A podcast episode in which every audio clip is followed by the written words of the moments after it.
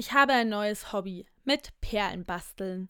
Armbänder, Ketten, Brillenketten, alles Mögliche. Hauptsache, eine Perle nach der anderen auf einen Faden fädeln. Für einige ist das wahrscheinlich nichts Neues. Als ich ein Kind war, waren Perlentiere zum Beispiel total in.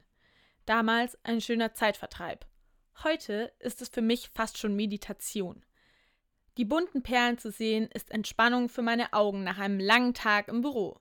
Für meine Finger ist es eine gute Übung, feinmotorisch zu arbeiten. Und das Wichtigste, mein Geist wird beim Fädeln ganz ruhig.